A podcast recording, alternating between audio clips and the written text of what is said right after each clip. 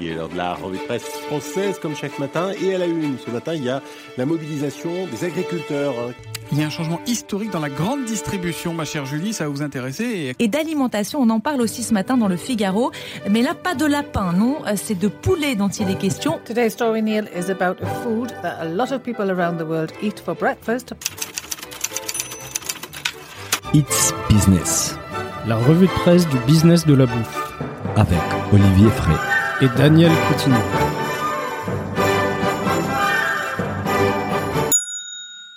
Bonjour à toutes et à tous, bienvenue dans ce nouvel épisode des It's Business, la revue de presse du business de la bouffe. Je suis comme d'habitude avec Olivier Frey qui se lance de plus en plus dans la pâtisserie au lait végétal. Bonjour Olivier. Salut Daniel, bon le lait végétal pour moi, c'est je, je reste le lait classique pour la pâtisserie pour Et le je pense que tes amis agriculteurs ils vont pas trop aimer si on dit ça. Alors Olivier, aujourd'hui nous allons parler justement des laits végétales avec les bons du marché et la concurrence féroce entre start-up et grands groupes, d'un nouveau label pour les commerces équitables en France, de la livraison des repas éthiques, de la croissance du marché du pain de mie, ainsi que de l'anti-gaspillage dans la filière viticole. On commence tout de suite avec un article sur Financial Times, The Battle for the Future of Milk, la bataille pour l'avenir du lait. Alors Olivier, on plonge dans les laits végétales avec cet article qui évoque l'arrivée des Nestlé dans ces segments en pleine croissance.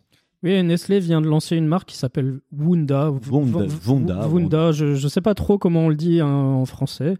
Euh, donc c'est une alternative végétale au lait, hein, comme on dit euh, techniquement, parce que le lait végétal c'est un peu compliqué. euh, C'est pas vraiment du lait. Voilà, c'est pas vraiment du lait.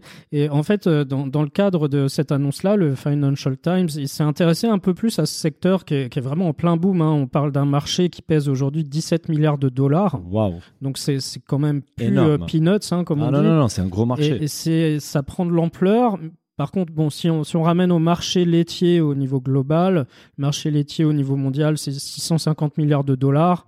ouais. Donc ça reste une fraction par rapport à l'ensemble ça du fait marché. 2,5%, c'est rien, mais en même temps c'est énorme à la fois. C'est énorme et c'est, ce qui, ce qui prouve que ça devient de plus en plus énorme, c'est que les, les grandes multinationales commencent à, à s'y mettre les unes après les autres. hein. Euh, on a aujourd'hui, euh, il y a l'article recense euh, selon euh, PitchBook 124 startups 124. Qui se sont lancées sur le créneau. Énorme. Donc 124 startups, on parle même pas des multinationales. hein. Oui, Donc oui. là, euh, Nestlé vient d'y aller un peu, euh, un peu après les autres. hein. Ouais, et chaque startup apporte un peu à sa façon de faire les choses. Il y a notamment l'article, il évoque la startup chilienne Notco qui base ses recettes sur un algorithme en fait qui vient identifier les plantes les plus adaptées à- pour reproduire les qualités gustatives de des produits laitiers. Ouais, et les lecteurs de la newsletter business euh, de It's Business savent ce que Notco fait, puisque j'en ai parlé euh, il y a deux semaines, je crois. Bah, Donc c'est une start-up euh, dont on a déjà parlé, mais en tout cas, tout ça, c'est effectivement, il y a des startups qui vont faire du lait d'avoine. euh, euh, je parle là d'Oatly, qui prépare notamment son introduction en bourse. en bourse, ouais. Et là, en fait, ce qui est intéressant euh, pour Vanda, c'est qu'ils ont utilisé, euh, C'est une autre, une autre C'est une technologie, protéine, voilà, notre, c'est une autre notre techno. céréale à la base. voilà, c'est euh, là, c'est c'est plus des, des pois. Alors, je, je Pois jaunes en fait, c'est les pois jaunes. Ouais, c'est des pois jaunes a priori. Donc c'est vraiment, on, on sort un peu du traditionnel lait d'amande, lait d'avoine. Soja, Donc, coco, riz. euh. Voilà.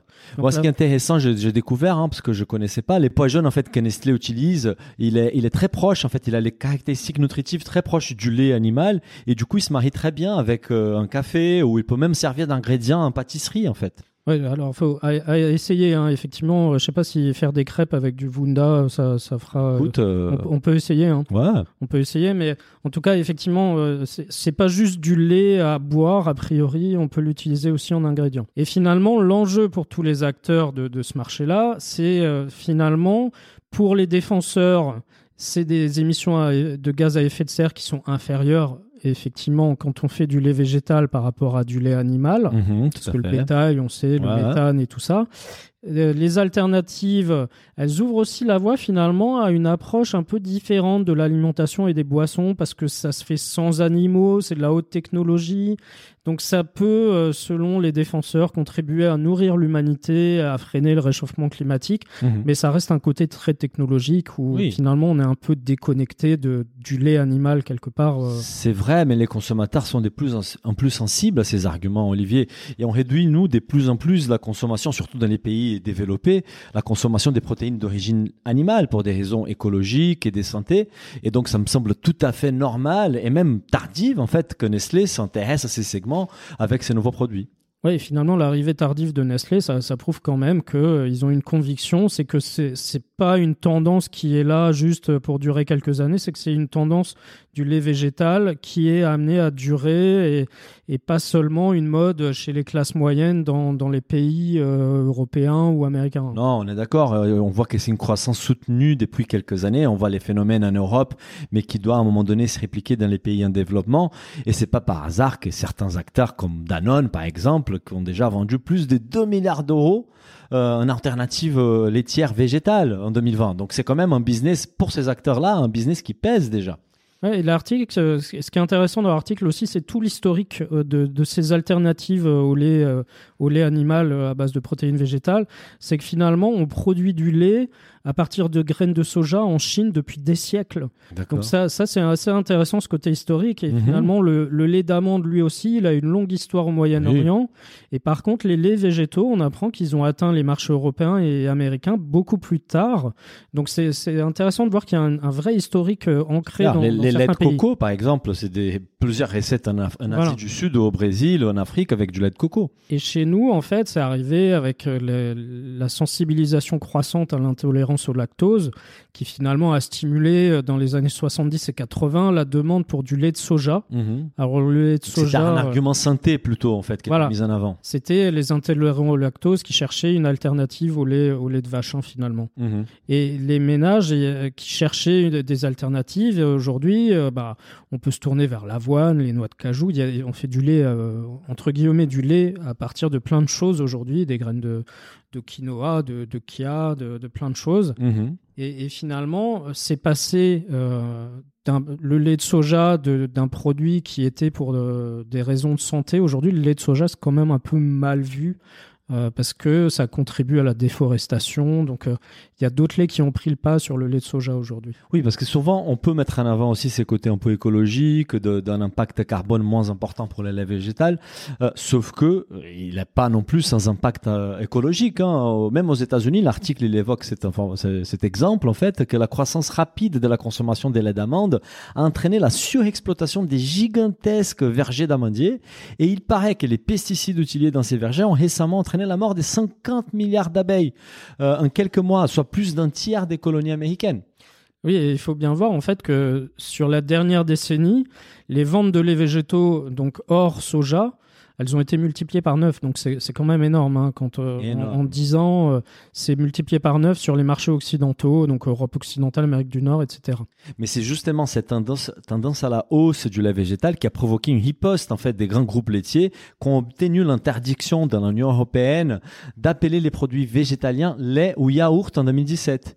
Et les lobbies du lait encore, allaient encore plus loin avec un amendement fin 2020 proposé au Parlement européen visant notamment à interdire certains emballages comme la brique en carton ou les pots en plastique pour les yaourts afin d'éviter que les consommateurs confondent les produits.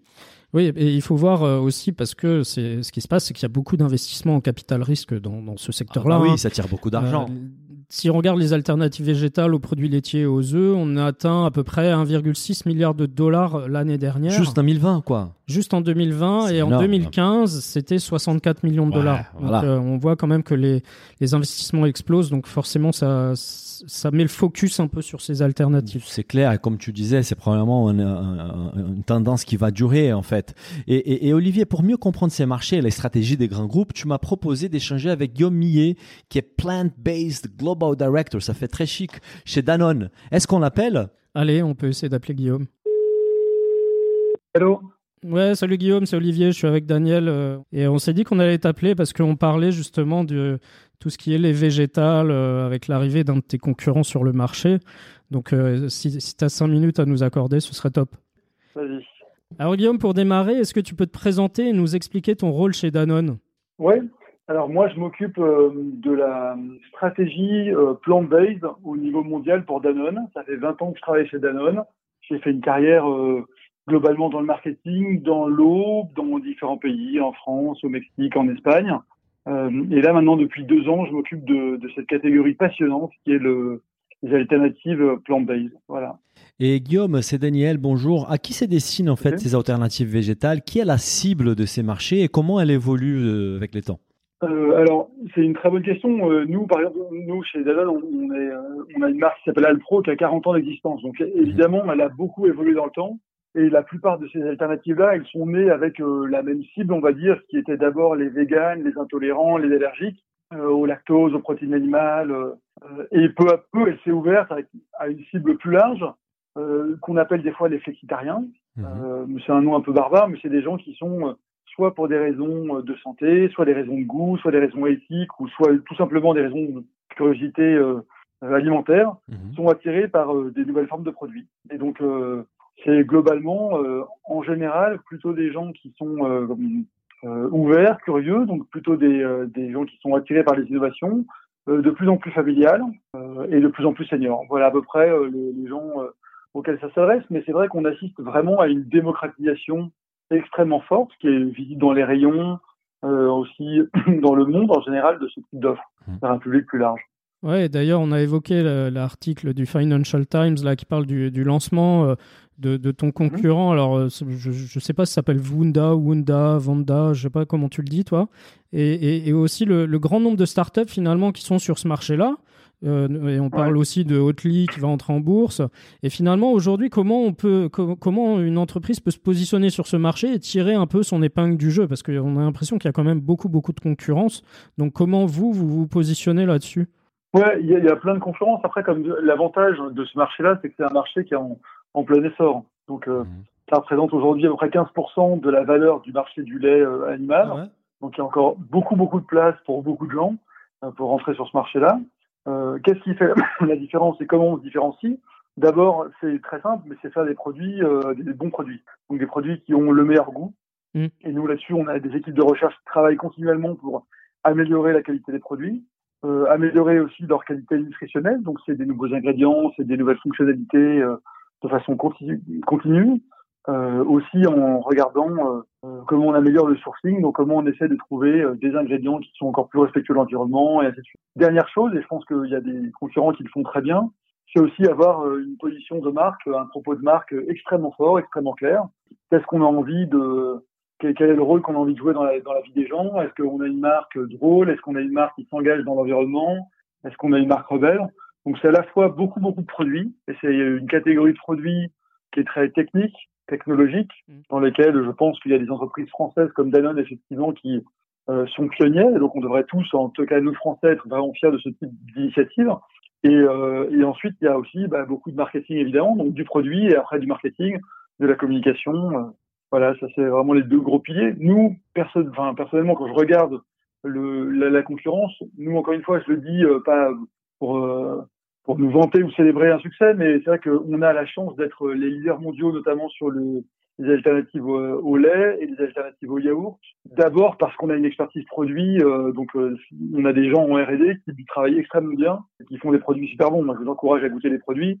C'est euh, différent, peut-être sûrement des produits animaux, mais ça apporte des nouvelles expériences vraiment super intéressantes sur des catégories qui, reconnaissons-le, sont peut-être euh, très intéressantes et pleines de, pleines de bénéfices, mais qui ont euh, euh, peu forcément d'innovation. Dans le, le lait, c'est une catégorie sur laquelle il y a quand même peu d'innovation. Donc là, tout d'un coup, ça apporte un vent de fraîcheur dingue. Euh, l'article, Guillaume, il évoque aussi le fait que Wunda par Nestlé, il, ils utilisent en fait un, céréal, les pois jaunes, comme base pour ces produits-là. Qu'apparemment, c'est un, produit qui se rapproche d'un point de vue nutritionnel du lait animal. Mhm. Et, et c'est peut-être pas les produits qui est utilisé dans la majorité des recettes, de la majorité des acteurs. Comment tu vois un peu l'évolution du marché euh, par rapport à l'usage des différents céréales? Aujourd'hui, la demande, elle évolue aussi d'un produit à l'autre. Comment, comment tu vois un peu le, l'évolution d'un point de vue produit Oui, alors c'est passionnant. Là, il faut vraiment reconnaître que l'alimentation, c'est d'abord local. Donc, il y a d'énormes différences en fonction des régions du monde. Mmh. Euh, aux États-Unis, par exemple, l'amande, le lait d'amande, c'est 70% euh, du marché encore. Euh, en France, en France, en Europe, on a encore 30% du marché qui est d'abord du soja. L'amande, ça fait à peu près 30%, et ensuite l'avoine, 30%. en Asie, évidemment, le soja, c'est vraiment encore le roi du monde. Donc euh, il y a vraiment des grandes, grandes différences en fonction des, euh, en fonction des différentes euh, régions. Après, ce qui est vrai, c'est que tous les 2-3 ans, on voit des nouvelles vagues arriver. Donc il y a eu d'abord le soja, soja qui est une plante super bonne parce que d'un point de vue nutritionnel, elle apporte plein de protéines. Mhm. Ensuite, il y a eu tout d'un coup en fait l'amande qui apportait pas beaucoup de protéines, mais par contre une expérience de boudingue. Maintenant, c'est l'avoine. On commence à sentir plein de signaux faibles effectivement sur le poids, notamment d'abord dans l'alimentation, enfin dans les alternatives à la viande, mais euh, par ricochet, on va dire aussi euh, maintenant euh, dans le lait. On en voit beaucoup en Allemagne, on en voit beaucoup dans les pays nordiques, mais on voit aussi le chanvre euh, qui monte. Le riz a connu le riz a connu ses heures de gloire, euh, a diminué un peu, on reviendra peut-être. Donc il faut avoir les rames bien accrochées. Ce qui est important, c'est quand même vraiment aussi la diversité. Donc c'est être sûr Mmh. d'amener Mmh. euh, suffisamment de diversité dans le marché pour représenter un peu la, la biodiversité du monde. Mais, euh, mais c'est plutôt des, des modes, des vagues, et il faut savoir euh, bah, réagir, anticiper, proposer des nouveautés. Nous, on travaille beaucoup avec, euh, avec Starbucks, par exemple, et là, on a proposé, par exemple, une dernière recette, c'était avec euh, des noix. Donc, euh, euh, noix de cajou avec, euh, avec de l'amande, par exemple. Et, et qu'est-ce que tu penses des, des démarches euh, de- des industriels du, du lait de vache euh, qui essayent finalement de- d'imposer des contraintes euh, en interdisant d'appeler les, les alternatives au lait, de les appeler lait ou yaourt, ou d'empêcher certains types d'emballage, on l'a vu, hein, la- d'empêcher la brique d'Al- d'Alpro ou de Hotly de, de prendre la forme du- d'une brique de lait. Ouais, alors, moi, je trouve, enfin, c'est un débat effectivement d'actualité.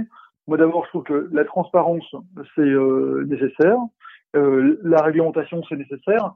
Après, la réglementation actuelle, elle est déjà ultra euh, claire.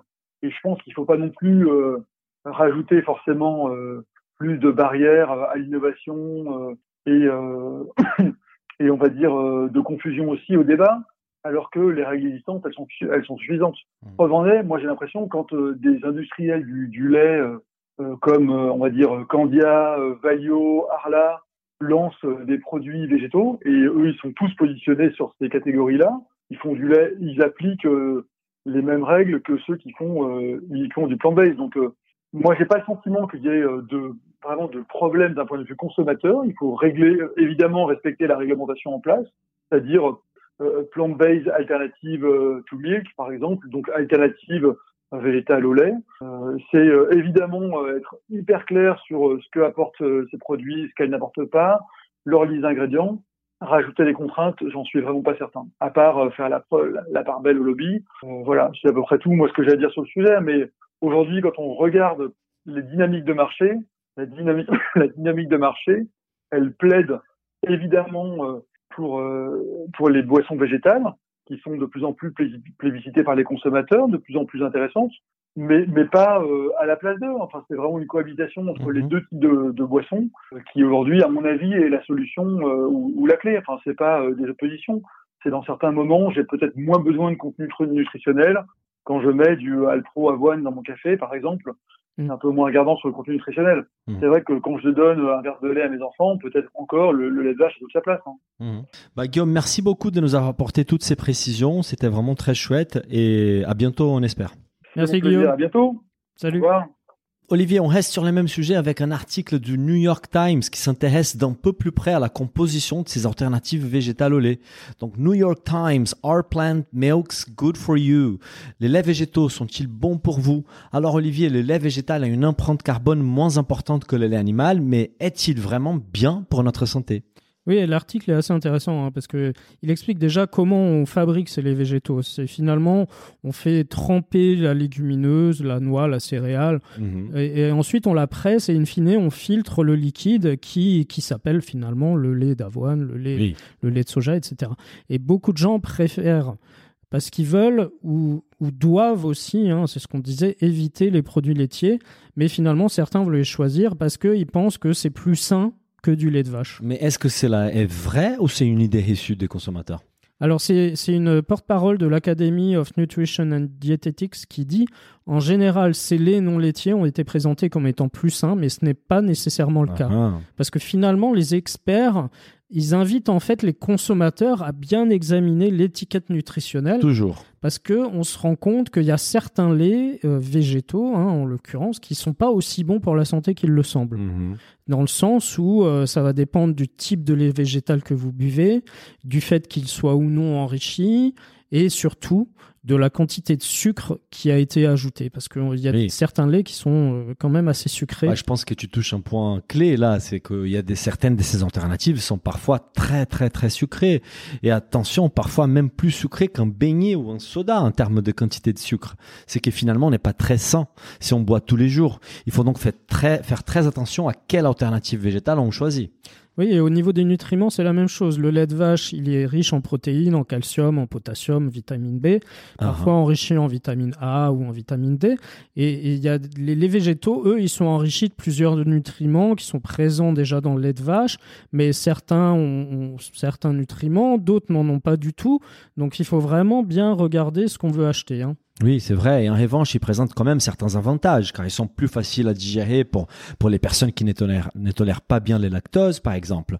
Et ils sont aussi souvent moins caloriques que les laits entiers.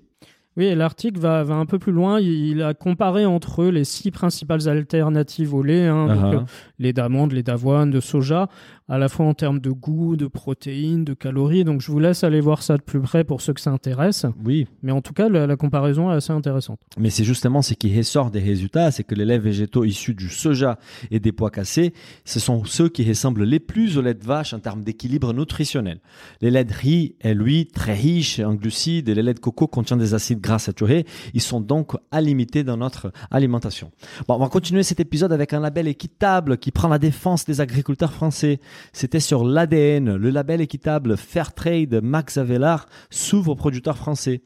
Reconnu pour son engagement en faveur du commerce équitable Nord-Sud depuis 30 ans, l'association Max Avelar veut élargir sa mission au commerce équitable Nord-Nord et plus particulièrement auprès des agriculteurs français.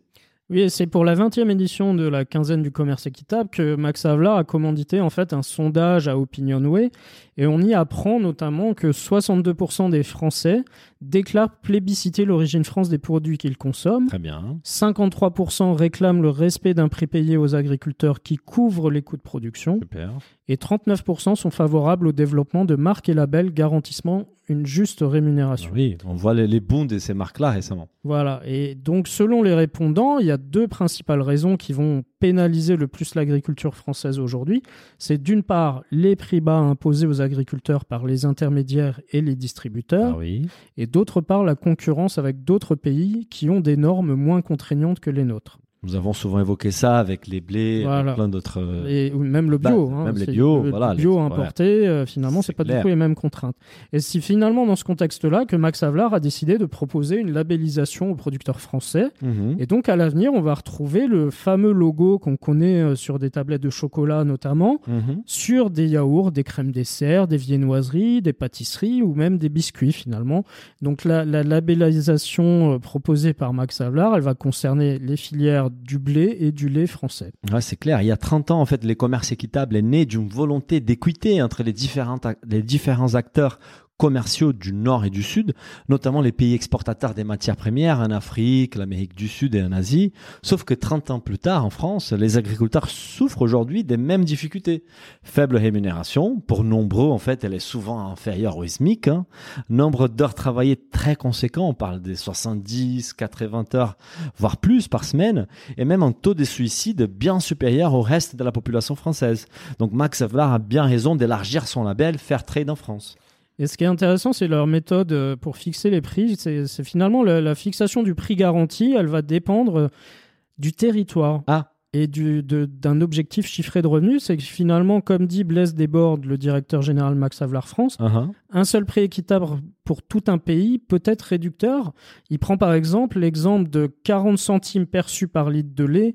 C'est pas la même chose pour un producteur qui est dans le Poitou, qui pourra être finalement moins bien rémunéré avec 40 centimes du litre, qu'un breton qui est payé 37 centimes du litre. Mhm. C'est une question d'économie d'échelle, de, de compétitivité de, de l'exploitation agricole. Donc, c'est ce qui est intéressant, c'est vraiment la prise en compte de cette notion de territoire dans la fixation du prix. On est d'accord.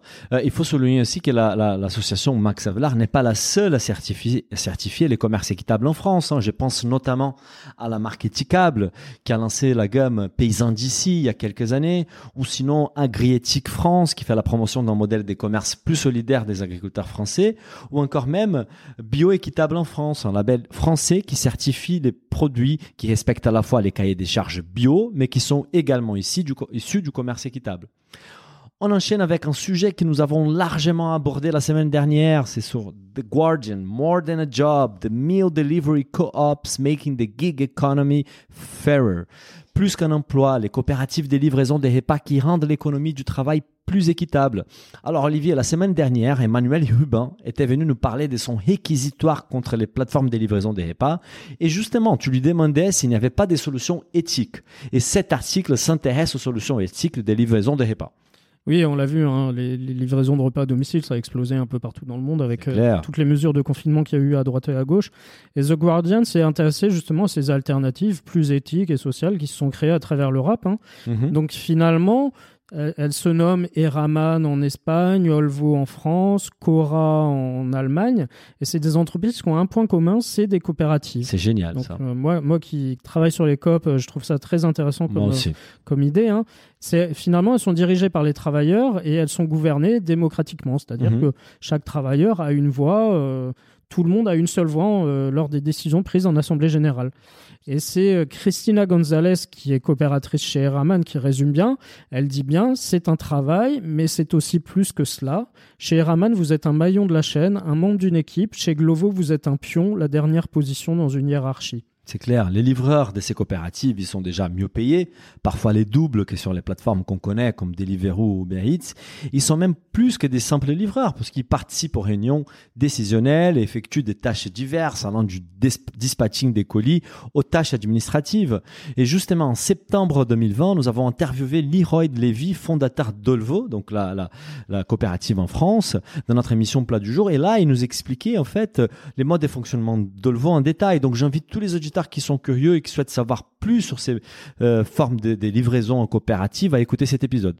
Oui, les- ces coopératives, elles ont aussi en commun le, le fait qu'elles utilisent tout un logiciel qui a été mis au point par Copcycle, Tout à fait. qui est une fédération de coopératives euh, lancée par des Français hein, il y a quelques années et qui compte aujourd'hui 67 coopératives membres dans 7 pays et qui s'est étendue finalement aujourd'hui du, du Canada euh, à l'Australie en passant par l'Europe. C'est la seule façon de faire face avec ces énormes acteurs américains dans les coûts de, de développement, d'investissement en technologie, quoi. Ouais, et finalement, les, les coopératives en question, elles affirment que leur modèle, il est plus avantageux à la fois pour le restaurant et pour les usagers. Et Raman, euh, la coopérative espagnole, par exemple, elle fait payer au restaurant entre 10 et 20% de la valeur de la commande. Hein. Euh, Deliveroo, c'est 32% Glovo, 35% Donc, vous, pouvez vous faire un, ordre d'idée. Et la vraie question, par contre, pour toutes ces coopératives, c'est est-ce qu'elles sont euh, une véritable alternative finalement à ces géants de la livraison qui, qui se développent à coup de levée de fonds euh, Voilà. et de, de centaines de millions de la dollars. Vraie question. J'aimerais sincèrement te dire oui, Olivier, mais je ne suis pas très optimiste. En fait, nous avons mené une enquête auprès de notre audience la semaine dernière en ce qui concerne leur habitude liée à la livraison des repas. Et les résultats sont pas très encourageants pour les plateformes éthiques. Il y a eu 25% de nos auditeurs qui disent commander régulièrement auprès des Deliveroo, Uber Eats et Just Eat. 43% qui commandent occasionnellement. 29% qui ne commandent jamais. Mais il y a que 3% qui utilisent des plateformes de livraison éthiques en fait. Euh, et quand on voit l'arrivée en masse des acteurs du quick commerce en France, hein, on a évoqué euh, Gorillaz, euh, Mm. Cajou, etc., qui eux aussi font appel à des livreurs auto-entrepreneurs, j'ai me dit qu'on est encore loin de trouver la solution à ces problèmes sociaux. Oui, effectivement, ça va, ça va en- faire encore plus de pression finalement sur, sur ceux qui font de la livraison, euh, notamment ceux qui sont en auto-entrepreneur, parce que C'est clair. va y avoir beaucoup de pression sur euh, aussi sur la vitesse. hein. Finalement, vous, si vous livrez pas dans les temps, euh, on vous dit au revoir euh, du jour au lendemain. Donc ça, ça va accentuer la pression sur tous les livreurs. On est d'accord. Donc c'est une affaire à suivre. hein. La, la seule bonne nouvelle, c'est que les plateformes de livraison sont petit à petit obligées de revoir les statuts de leurs coursiers, en fait. La Cour suprême d'Espagne, par exemple, avait statué en septembre dernier que les coursiers des Glovo étaient des salariés ayant droit à des congés payés et à des congés maladie. Et la semaine dernière, les cabinets socialistes du pays a fixé un délai de trois mois aux entreprises pour employer leurs coursiers en tant que, salariés. Ça risque d'impact- d'impacter sérieusement le business model de ces sociétés-là, mais d'un point de vue social, je pense que c'est une évolution nécessaire pour mieux maîtriser les sujets. On continue ces épisodes des Hits Business avec un zoom sur les mie, Olivier. C'était sur BFM TV. Pourquoi les mie aiguisent l'appétit des industriels? Si les Français sont attachés à leur baguette, les mie trouvent quand même une place des choix dans l'Hexagone. Oui, c'est suite à une annonce euh, faite par l'entreprise espagnole Vicky Food euh, qui prévoit un investissement de, de 45 millions d'euros pour ouvrir sa première usine en France d'ici fin de l'année prochaine. Et l'article, du coup, précise que les ventes de panification emballées, euh, ça représente à peu près 855 millions d'euros entre mars 2020 et mars 2021, donc euh, quasiment plus 12% de, de progression. Et au sein de cette catégorie, c'est le pain de mie qui représente plus de la moitié des ventes Énorme. et avec une progression quand même de 7% sur un an. Oui, bah, les ventes progressent fortement. Après, il faut rappeler aussi que les marchés du pain de mie restent petits par rapport au marché de la boula- boulangerie traditionnelle qui représente environ 11 milliards d'euros. Donc, c'est c'est même pas 10% du marché. Et finalement, ce marché-là, il est dominé aujourd'hui par deux acteurs. hein. Il y a d'un côté Harris, qui est une filiale du groupe italien de Barilla, hein, Ouais. qui, qui est connu pour les pâtes, hein, mais Bien sûr. ils font aussi Harris, qui représente à peu près un tiers des ventes. Énorme. Et de l'autre côté, on a Jacquet, qui est une filiale d'un groupe coopératif qui s'appelle Limagrin. Ah, je savais pas. qui représente 15% des ventes à peu près, et le reste, euh, la moitié des ventes, c'est des MDD, des marques distributeurs. Ah, ça pèse beaucoup l'MDD. On apprend dans l'article aussi que c'est les 5 routes qui a, la- qui a plus la côte, Olivier. Les pains 100% mis 105 grammes de la marque Harris, c'est vendu à 26 millions d'exemplaires en France en 2020. Hors boisson, c'est le deuxième produit les plus vendus en grande distribution derrière le beurre doux président. Quand même, hein. D'ailleurs, on peut se demander ce qu'ils font de la croûte. Hein. est-ce qu'ils la pour les recyclent 5000, bah, j'espère, On- parce que on pas, sinon, pas bah, écoute, on va, on va leur poser la question. Et finalement, après avoir été décrié, hein, parce que le pain de mie, bon, ça fait pas forcément euh, rêver. Hein, euh, On est d'accord. des Trop apports caloriques, des additifs, euh, et il y a un certain renouveau quand même là depuis quelques années avec des innovations qui sont axées plus sur la nutrition. Donc il y a, pas de sucre ajouté, on affiche le Nutri-Score, on fait du pain de mie au seigle, au quinoa, etc., etc. Et aussi le développement d'une offre bio. Et l'aspect responsable est aussi devenu un enjeu majeur pour les fabricants qui vantent la qualité de leur blé français, le recyclage des emballages ou encore leur bilan carbone en compensant la rémission des CO2. Mais je t'ai dit, Olivier, en toute sincérité, en tant que consommateur, je ne vois aucun intérêt dans cette catégorie, ni d'un point de vue gustatif ou encore moins d'un point de vue nutritionnel. On finit avec une bonne nouvelle pour la réduction des déchets dans la filière vin. C'était sur Wine Spectator. A Second Life for Winemaking's Leftover Grape Skins. Une deuxième vie pour les restes des pots de raisin. Wine Spectator nous montre la voie pour réutiliser les mares des raisins.